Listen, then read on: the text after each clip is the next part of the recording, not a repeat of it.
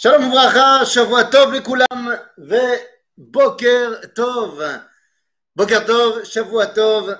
Nous revenons dans notre étude du dimanche matin, notre étude historique, notre rétrospective sur l'histoire du Ham Israël et plus particulièrement, eh bien, nous étudions en ce moment l'histoire du second temple, Troufat Baïcheni. Et la semaine dernière, eh bien, ça y est, les Romains étaient rentrés complètement dans le pays, ils avaient pris possession complètement du pays, et on avait dit, l'ambiance romaine se fait de plus en plus pesante.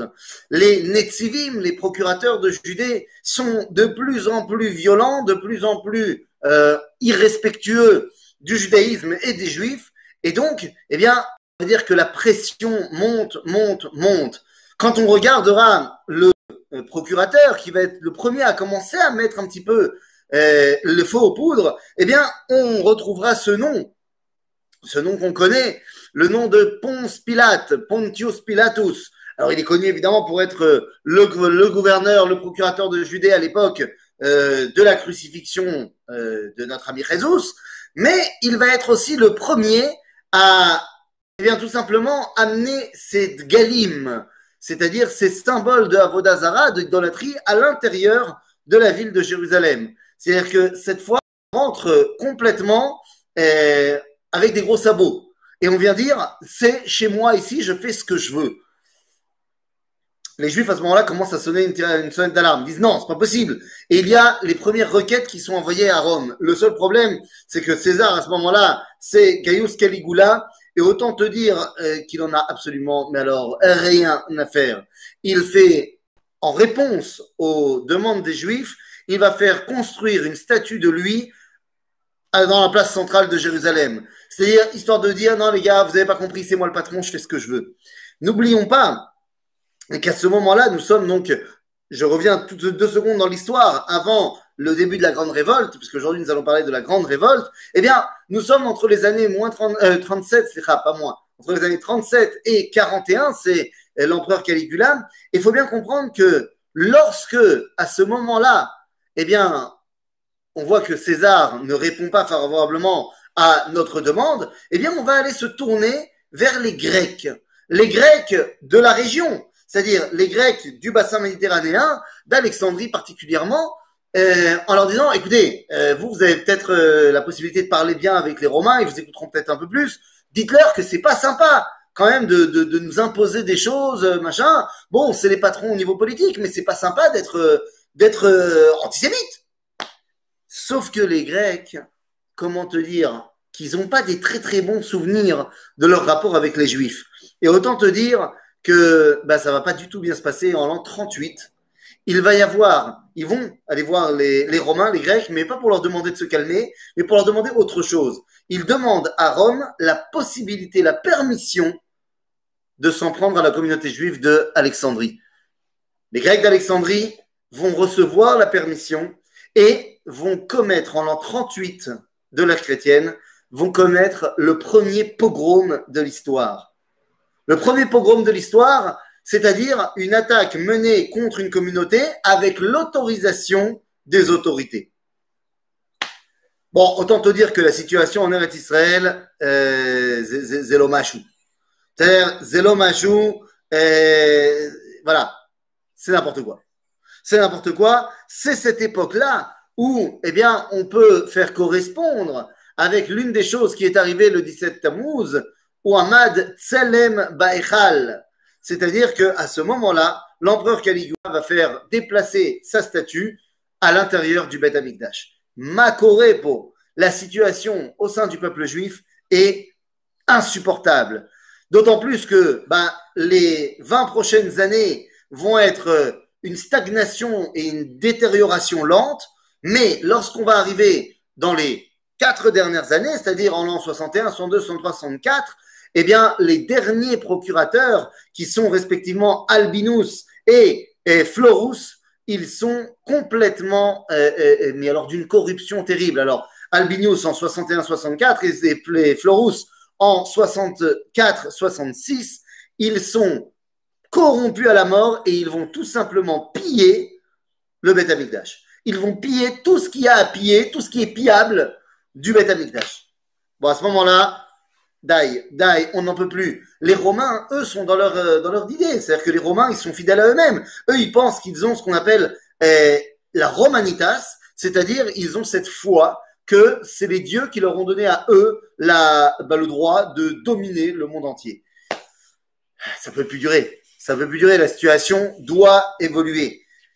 Évidemment, la situation va commencer à être des accrochages. Des accrochages terribles, d'abord entre les Juifs et eh bien, les non-romains pas juifs de la région. C'est qui les non-romains pas juifs de la région? Nous avons les Koutim, les Shomronim, et les peuples qui sont autour d'Israël et qui sont très heureux de voir que les Romains explosent les Juifs parce qu'ils ne les ont jamais vraiment appréciés. C'est à ce moment-là que va se lever dans le peuple juif une nouvelle catégorie. Alors on en avait parlé lorsqu'on a évoqué les différentes castes du peuple juif.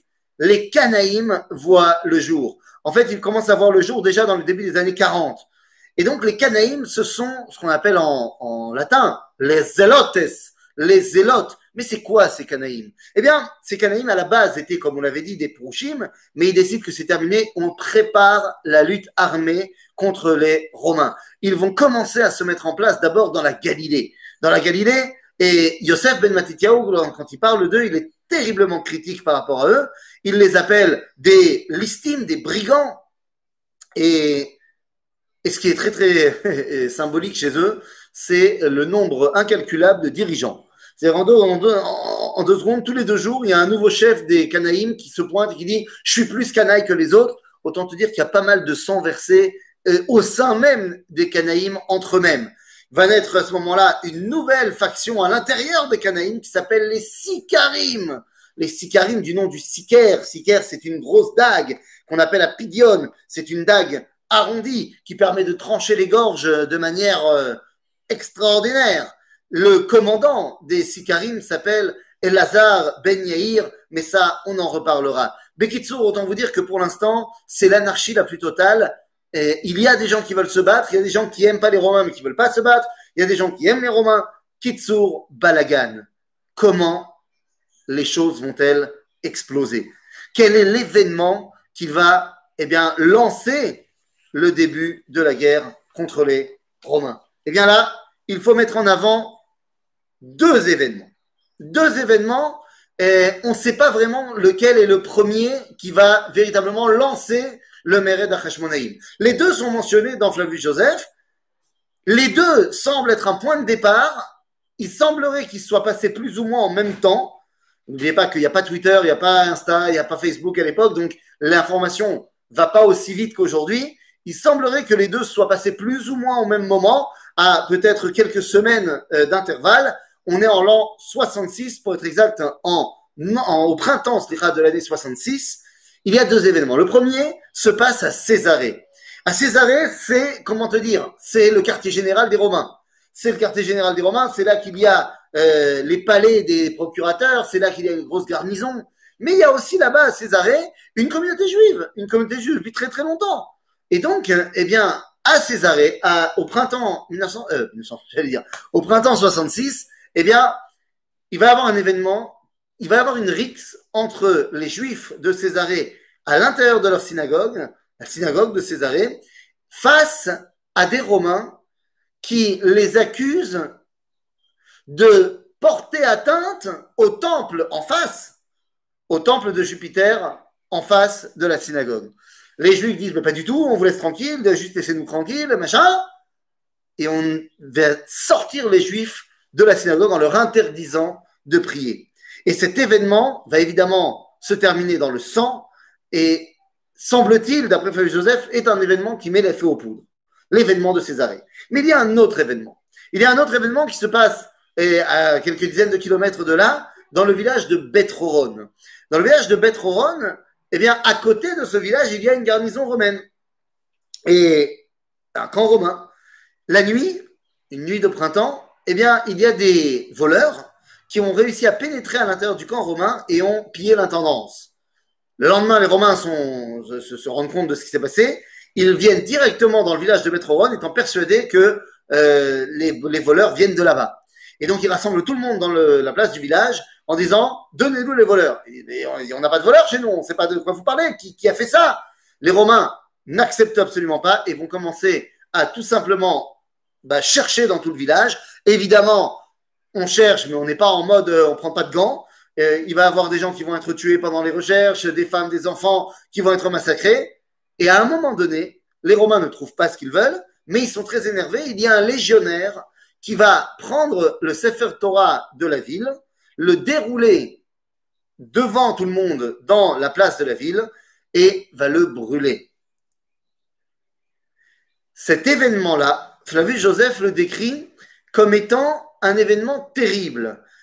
Et oui, terrible parce que, eh bien, ce légionnaire romain, lorsqu'il fait ça, eh bien, va faire créer une réaction en chaîne chez les Juifs. Nous dit Flavius Joseph qu'à ce moment-là, les béné Israël, en, en, en Israël, ont été tellement choqués de, d'apprendre cet événement-là, que c'était pour eux comme si on brûlait non pas seulement un Sefer Torah, mais une partie de la terre d'Israël tout entière.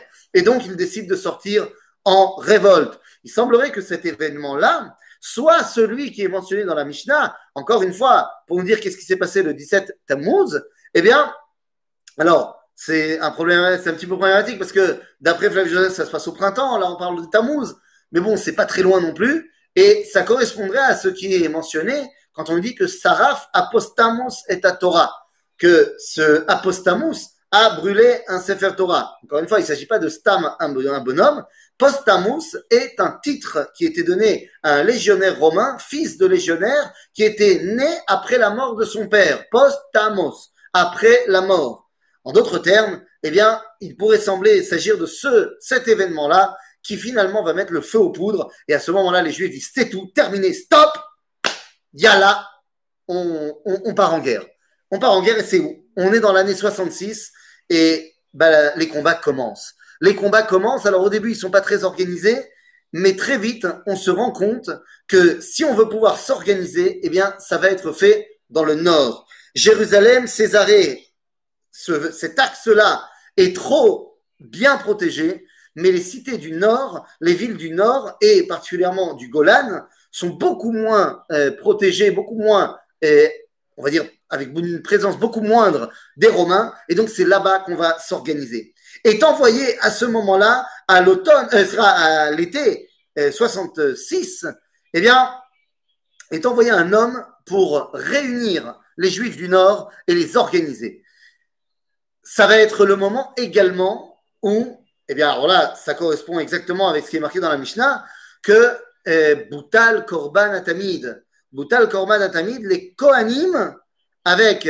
l'histoire mentionnée dans le Talmud, dans le traité de Gittin, eh bien, l'histoire de Kamsa et Bar Kamsa, finalement, les Juifs vont arrêter le Korban, alors pas seulement le Tamid que nous on faisait pour nous, mais il y avait un sacrifice qui était fait de manière quotidienne pour César eh bien on arrête. On arrête le Korban pour César. C'est l'histoire de Kamsa et Bar Kamsa qui est mentionnée dans le Talmud.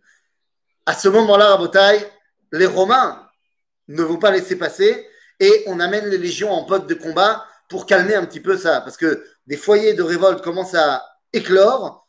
On va calmer ça tout de suite. Évidemment, les Romains pensent que ça va être calmé en quelques, quelques jours. Ça, c'est rien du tout. Et finalement, eh bien, les Juifs vont commencer à s'organiser. Eh oui, à ce moment-là, ce n'est plus simplement eh bien, une petite révolte. Florus, le dirigeant romain à cet endroit-là, le dernier procurateur de Judée, comprend lorsque les Juifs de Jérusalem s'organisent pour reprendre la ville, dégager les Romains et surtout conquérir la forteresse Antonia, qui était censée être la forteresse de garnison, mais qui était vide à ce moment-là, eh bien, lorsque les Canaïnes de Jérusalem réussissent à s'emparer non seulement de Jérusalem, non seulement de la Antonia, mais en plus au sud des différentes forteresses du désert de Judée qui n'étaient pas vraiment gardées par les Romains parce qu'on ne pensait pas qu'on était en temps de guerre. Lorsque les Juifs s'installent à Masada, à Hérodion et à Caphrion, eh bien, Florus comprend qu'il ne s'agit pas simplement d'une petite altercation, mais les Juifs sont vraiment en train d'organiser une révolte armée contre les Romains. Il en réfère à Rome et directement, on fait venir à Rome, euh, enfin de Rome, l'un des généraux les plus émérites, à savoir Vespasien, Aspasianus. Il arrive avec son fils Titus pour mater la révolte. Et à ce moment-là, eh bien, c'est à l'automne 66 que les Romains vont commencer véritablement à, eh bien, à rentrer dans le jeu. Très très rapidement, ils vont reprendre Jérusalem, mais tout le monde comprend qu'à ce moment-là, eh bien, les vrais combats vont commencer à s'organiser vers le nord. Pour monter, eh bien, tout d'abord, on va calmer les gens de la région. Donc, après avoir repris Jérusalem, eh bien, ils vont faire un combat à Betroron. Vous savez, là où tout a commencé. Mais sauf que là, eh bien, les combats de, Cassius Gallus va perdre le, tribun. Cassius Gallus va perdre son combat à Betroron et ça va donner un coup de fouet aux Juifs parce qu'ils se rappellent de Yehuda Maccabi qui avait gagné le combat de Betroron. Et donc ils se disent, bah, comme les Grecs, on a réussi à les battre, on va battre les Romains. À ce moment-là, on s'organise. On s'organise de manière beaucoup plus officielle et tout va commencer à se centraliser dans le nord. Dans le nord, on envoie en l'an 67 un homme qui connaît très bien Rome. Cet homme, il avait été envoyé pendant des, années à Rome pour apprendre la culture romaine, savoir qui est son ennemi. Il est Cohen, il travaille au Beth Amikdash. Dans sa jeunesse, à 15 ans, c'était lui qui était le Cohen chargé d'enseigner les lois de Touma ou Tahara à tous les autres Kohanim. Donc autant te dire que c'était euh, une pointure. Il s'appelle Yosef ben Matityahu. Il n'est pas encore Flavius Joseph.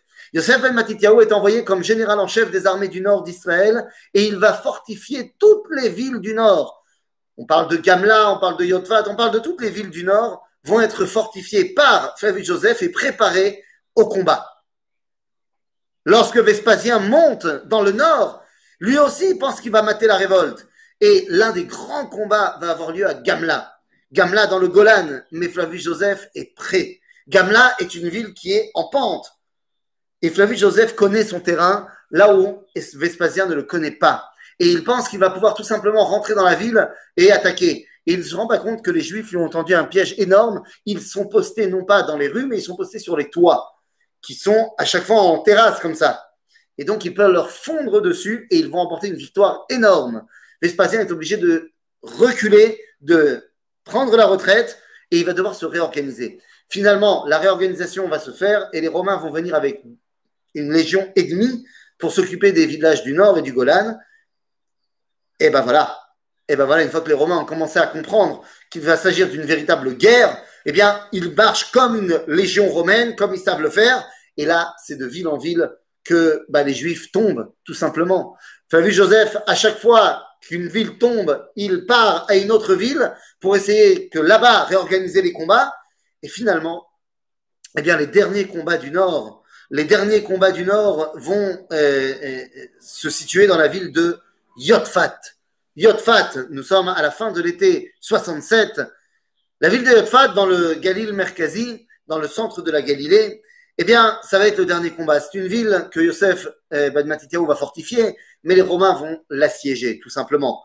Un grand classique. D'habitude, on fait pas ça pour des petits villages et pour des petites villes. On garde ça pour Jérusalem, mais là, Yotfat, eh bien, on va l'assiéger. C'est un siège énorme, un siège qui va ben, se, tout simplement continuer dans le temps, à tel point que le siège va durer 47 jours. 47 jours, l'eau, la nourriture n'existe plus. Et à ce moment-là, Yosef et les derniers combattants, une fois que la ville tombe, au bout de 47 jours, les Romains fondent dans la ville et massacrent tout ce qui bouge. Les combattants de la ville qui ne sont pas encore, qui n'ont pas encore été tués, vont se réfugier dans des grottes ils sont 37 et ils sont avec leur commandant Yosef ben Matityahu. Ils se réfugient dans les grottes et c'est dans les grottes qu'on va entendre eh bien, les bruits des épées massacrer tout ce qui est à la surface. Au bout de quelques jours, eh bien, les hommes de Yosef se disent ça sert à rien, on va perdre. Il est hors de question qu'on tombe entre les mains des Romains, qu'on tombe entre les mains des Romains pour être euh, exposés comme des bêtes de foire pour en devenir des esclaves. Et donc il décide, à ce moment-là, eh bien, de tirer au sort l'un d'entre eux qui va exécuter les autres. Oui, non, je ne parle pas de Masada, je parle de Yotfat. Il va se passer la même chose à Masada plus tard, mais on est à Yotfat.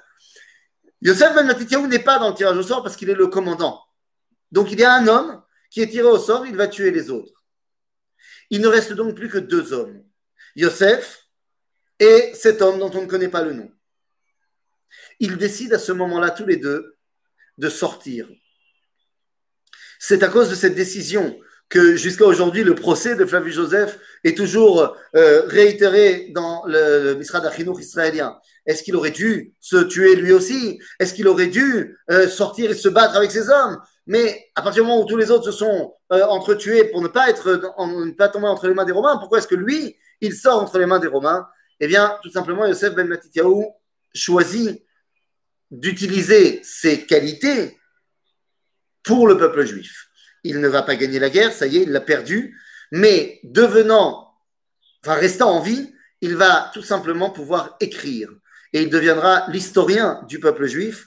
Euh, grâce à lui, nous connaissons toute l'histoire de cette période. Et donc, Yosef ben Matityahu sort, l'autre aussi sort, mais l'autre n'est pas important pour les Romains, donc il se fait massacrer sur le moment, et Yosef est emmené devant Vespasien. À ce moment-là, eh bien, on lui laisse pas vraiment le choix, il devient esclave de Vespasien, il prend donc le nom de la maison de Vespasien, de Aspasianus, c'est le nom Flavius, et donc il devient de Yosef ben Matityahu, il devient Josephus Flavius.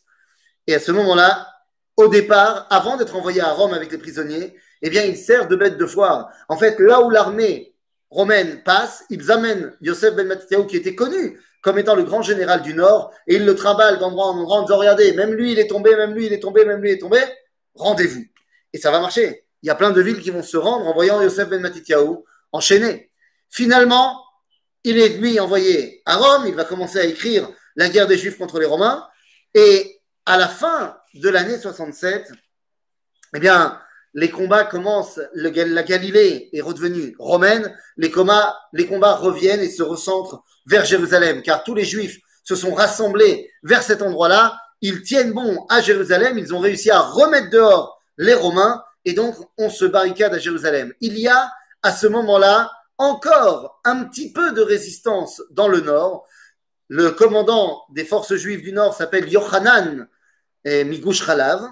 Il y a également dans les monts de Judée l'homme fort, il s'appelle Shimon Bar Giora.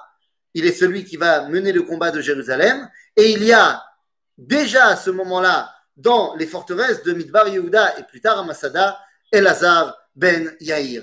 Les amis, au final, eh bien, la situation à Rome part en cacahuète. Eh oui, Néron meurt, le César Néron meurt, et à ce moment-là, entre les années 68 et 69, en un an, vont se euh, euh, succéder quatre Césars. N'importe quoi à Rome. C'est justement parce que c'est n'importe quoi à Rome, eh bien que pendant cette période-là, la révolte contre les Romains marche, puisque les Romains n'ont pas vraiment de, de directive, et donc ils sont tellement occupés à savoir ce qui se passe à Rome qu'ils ne sont pas vraiment impliqués dans, le, dans les combats en Israël. Mais finalement, en l'an 69, eh bien, il est décidé que Vespasien deviendra César. Lorsque Vespasien devient César, il rentre à Rome, calmer tout le monde, il va mettre en place sa royauté, mais il donne à son fils Titus le rôle de ne s'occuper de rien d'autre que de tout simplement terminer les Juifs et la Judée. À ce moment-là, on fait venir quatre légions Jérusalem. La 5, la 10 qui était là, la 12, la 15. Chaque légion, c'est à peu près 15 000 hommes si on compte les combattants et ceux qui s'occupent de tout le reste, de la logistique et tout ça. Ça devient autre chose. Ah, ça devient autre chose. Et là, eh bien, nous sommes dans l'année, c'est l'année 70. Et à ce moment-là, alors, Évidemment, je rentre pas ici dans la marloquette entre Chazal et l'histoire. Euh, est-ce que c'est l'an 68 ou est-ce que c'est l'an 70 L'Okokachachouv ici, dans notre histoire à nous.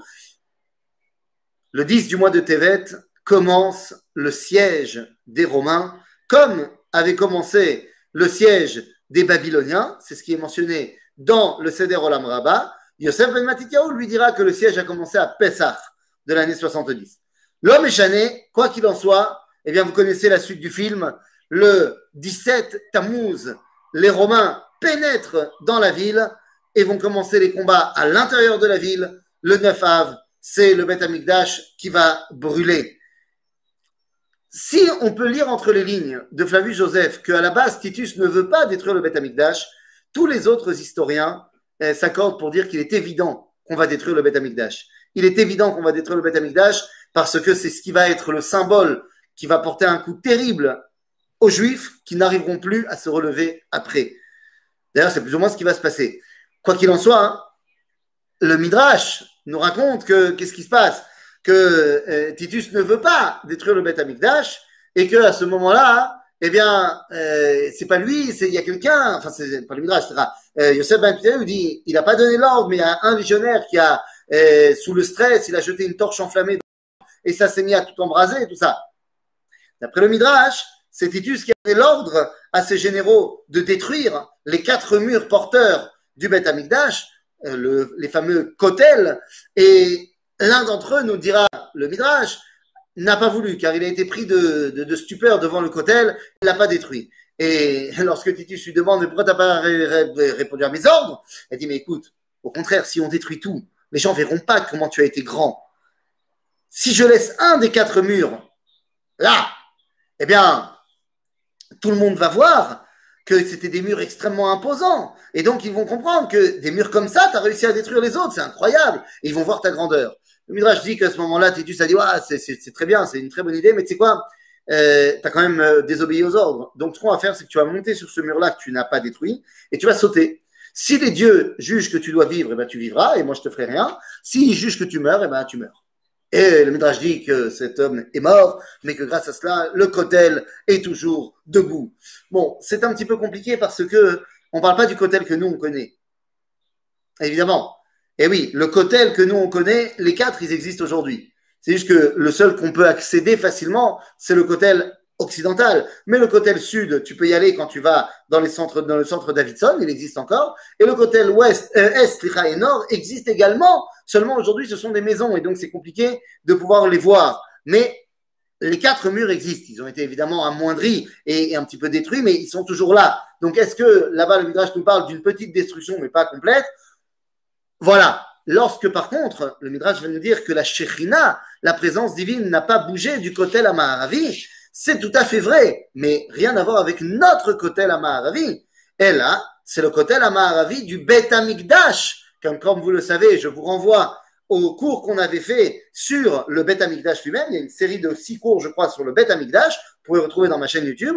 Eh bien, là-bas, on, j'explique bien que le Kotel Maharavi, dont on fait quand on fait référence dans le Midrash, c'est le Kotel du Bet Amikdash, qui lui a été complètement détruit. Mais comme nous dit le Rambam, c'est pas parce qu'ils ont été détruits que la présence divine n'y est plus. Rabotai, finalement, eh bien, les Romains sont extrêmement virulents avec les Juifs, beaucoup plus qu'avec d'autres peuples qui se sont révoltés. Pourquoi? Eh bien, parce que les Juifs sont les seuls, les seuls à avoir, pendant la révolte contre les Romains, imprimé une monnaie. On imprime une monnaie, ça veut dire qu'on est indépendant, qu'on est complètement plus soumis à la direction des Romains, les Geulat Yerushalayim, les Geulat Sion, pour la libération de Jérusalem, est fait marquer sur les pièces de monnaie, pièces de monnaie hein, qu'on va retrouver de la première année, deuxième année, troisième année, quatrième année. Pas de cinquième année parce que, eh bien, ça sera la fin de la révolte. Finalement, pendant le mois de Elul, eh bien, c'est la fin de la ville qui sera incendiée complètement et au milieu du mois de Elul de l'an 70, eh bien, c'est terminé. Jérusalem est tombée, le Beth Amikdash est tombé, les dernières poches de résistance sont tombées, toutes sauf une. Il y a encore une poche de résistance qui tient encore et toujours à l'envahisseur romain. Cette poche de résistance, hein, hein, ce jour du tirage de la monnaie, était, était-il le 33e du Homer? Euh, Pas que je sache. Non, pas que je sache. Euh, je crois pas. Mais de toute façon, le 33, enfin, 33e jour du Homer par rapport à la révolte contre les Romains, c'est la révolte de Bar Korba et non pas la, la grande révolte. Donc c'est plus tard. Bekitsour, il résiste encore une poche de résistance face euh, aux Romains. Cette poche de résistance, elle est menée par Elazar Ben Yair, qui voyant la chute de Jérusalem, eh bien, s'est réfugié dans la forteresse de Masada. On a pris complètement possession. Et là-bas, avec les derniers réfugiés qui ont bien voulu le suivre, avec les 900 et quelques personnes qui sont là-bas, va organiser la dernière source de liberté juive en terre de Judée pendant encore quelques années. Mais ça, c'est ce que nous verrons la semaine prochaine. À bientôt les amis, Shavuot